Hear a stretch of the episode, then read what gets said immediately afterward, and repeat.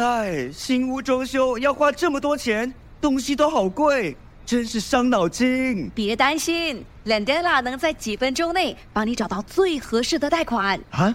怎么拼？L E N D E L A，新加坡唯一的贷款配对平台。哇，好快！我已经收到几份贷款报价了。没错，只需申请一次就能免费看到所有的贷款报价。立刻浏览 lendana.com，搜寻你的最佳贷款。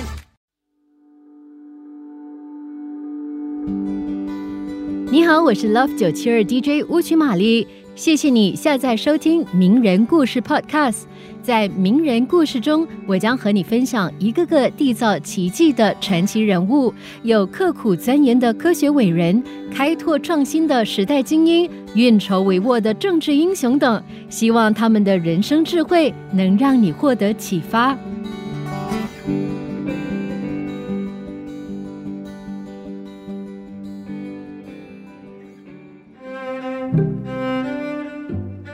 多芬是十八世纪以来世界最著名的德国音乐家，可能也是世界音乐史上最伟大的音乐家。他和海顿、莫扎特并列为西欧古典音乐的三个代表。贝多芬生于德国莱茵河流域的波恩，他的父亲和祖父都是当地选帝侯马克思·弗雷德里奇的宫廷歌手。这个家庭是个不幸福的家庭，父亲嗜酒成癖，使贝多芬很早就被迫接过了抚养母亲和两个弟弟的担子。十二岁时，贝多芬已经能够自如地演奏，而且担任了管风琴师聂费的助手。就在这时，他开始正式跟聂费学习音乐。聂费是一位具有多方面天才的音乐家。他扩大了贝多芬的艺术视野，使贝多芬熟悉了德国古典艺术的一些优秀范例，并巩固了贝多芬对崇高的目的的理解。贝多芬的正规学习和有系统的教养，实际上是从聂费的细心教导和培养开始的。聂费还引导他在1787年到维也纳就教于莫扎特。在那里，他有机会为莫扎特演奏。他用莫扎特给的一个主题做了辉煌的即兴演奏，使得莫扎特对朋友说：“嗯，注意他，有一天他将名扬全世界。”几年后，选帝侯出钱安排他在维也纳跟海顿学习。不幸的是，上了年纪的海顿看不惯年轻的贝多芬那种暴烈的气质和独立的精神。当贝多芬和其他名家研究音乐时，其中一位最学究气的宣称：“他什么也没学到，他不会用正统风格写出任何东西来。”贝多芬到维也纳不久，便接到了母亲的死讯，他不得不立即赶回波恩。由于家庭的拖累，一直到一七九二年秋，他父亲死后，他才第二次来到维也纳。但这时，莫扎特却已不在人世了。贝多芬第二次来到维也纳后，很快的便赢得了维也纳最卓越的演奏家，特别是即兴演奏的称谓。以后，他先向海顿学习，后来跟申克、阿伯列、西贝尔可和萨利耶里等人学习。他在波恩通过同知识分子伯莱宁的交往，接触到当时许多著名教授、作家和音乐家，并从他们那儿受到狂飙运动思潮影响。他的民主思想在法国大革命前几年已真成熟，但在革命年代中成长尤为迅速。一七八九年。法国资产阶级革命进步的思想意识给了他很多启发，从而奠定了他人文主义世界观，深信人类平等，追求正义和个性自由，憎恨封建专制的压迫。他曾说：“一年的自由比一百年的专制主义对人类有用的多。”尽管维也纳古典乐派中的三位著名作曲家所处的生活年代相当接近，但是贝多芬的思想同海顿和莫扎特显然并不属于同一个时代。海顿一生备受凌辱，他虽也偶尔被激怒过，但却总是逆来顺受。当时进步的文学思潮和革命情绪都很少能使他激动。他的音乐同斗争也是永远绝缘的。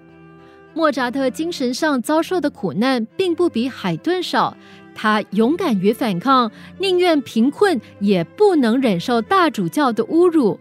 但在他的音乐中，从那充满阳光和青春活力的欢乐的背后，往往还是可以感受到一丝痛苦、忧郁和伤感的情绪。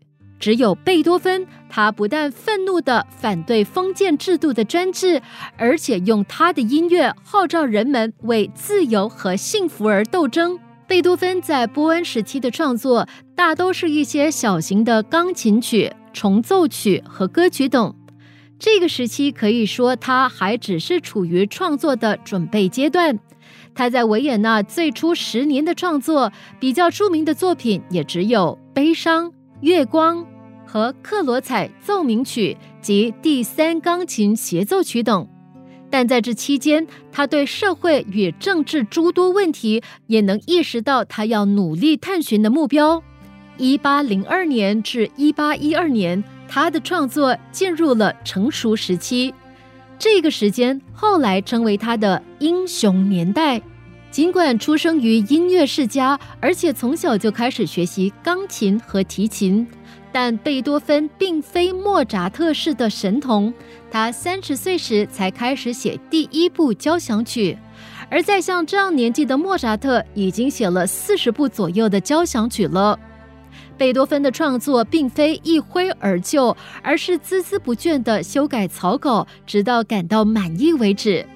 其早期作品具有海顿和莫扎特的风格，但后来发展了一种完全属于他自己的形式。其作品个性鲜明，较前人有很大的发展。